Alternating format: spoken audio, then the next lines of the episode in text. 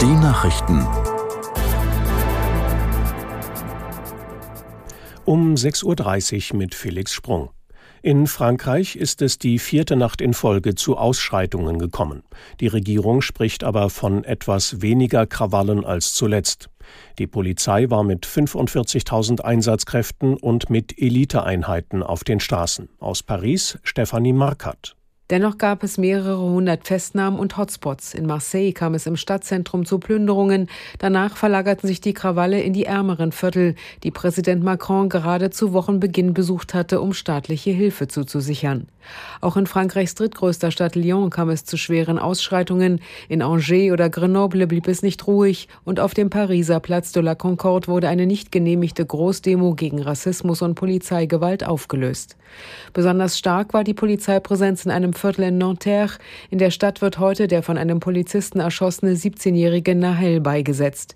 In Montpellier am Mittelmeer liefen Demonstrierende mit Schildern und der Aufschrift Wie viele Nahels wurden nicht gefilmt. Heute treten in Deutschland mehrere Änderungen in Kraft. So gelten zum Beispiel beim Bürgergeld höhere Freibeträge und Rentnerinnen und Rentner bekommen mehr Geld. Aus der Nachrichtenredaktion Sandra Luner.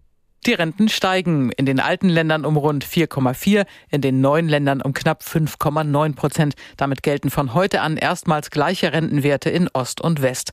Die Rentenangleichung ist damit ein Jahr früher vollzogen als ursprünglich geplant.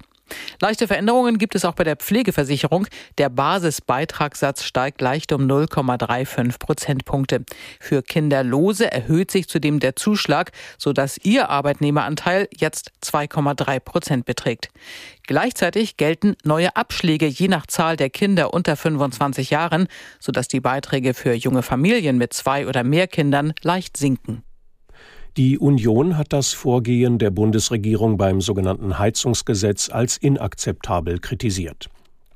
CDU-Chef Merz sagte, die späte Vorlage des geänderten Entwurfs sei ein respektloser Umgang mit dem Bundestag. Der Vorsitzende des Energieausschusses, Ernst von der Linken, bemängelte, die Abgeordneten könnten sich auf die Anhörung von Experten am Montag nicht ausreichend vorbereiten. Nach dem Entwurf dürfen ab 2024 in Neubauten nur noch Heizungen eingesetzt werden, die größtenteils mit erneuerbaren Energien betrieben werden. Für Bestandsbauten sollen Übergangsfristen gelten. In Bremen wollen SPD, Grüne und Linke an diesem Wochenende den ausgehandelten Koalitionsvertrag absegnen. Auf getrennten Parteitagen kommen heute die Sozialdemokraten und die Grünen zusammen, die Linke folgt morgen. Läuft alles nach Plan, wird voraussichtlich am Montag der Koalitionsvertrag offiziell unterschrieben. Mitte der Woche könnte dann Bürgermeister Bovenschulte im Amt bestätigt und der neue Senat gewählt werden. SPD, Grüne und Linke regieren in Bremen seit 2019 gemeinsam. Nach dem Beschluss des UN-Sicherheitsrats zum Ende der UN-Mission in Mali wird die Bundeswehr früher als geplant aus dem westafrikanischen Land abziehen.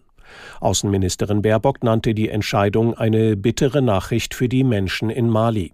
Aus der Nachrichtenredaktion Petra Mittermeier. Laut Baerbock wird die Bundeswehr nun beschleunigt aus Mali abziehen.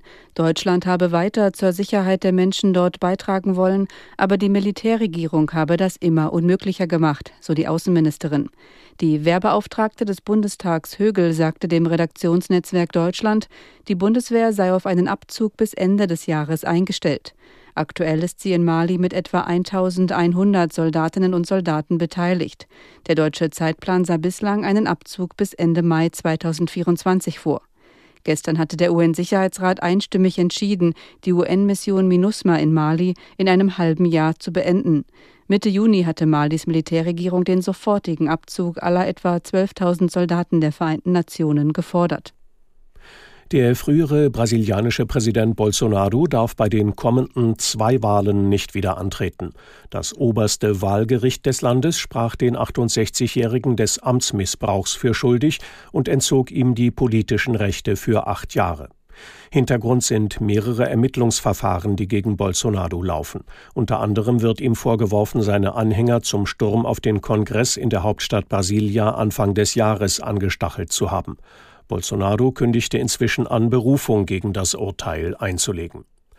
Das waren die Nachrichten.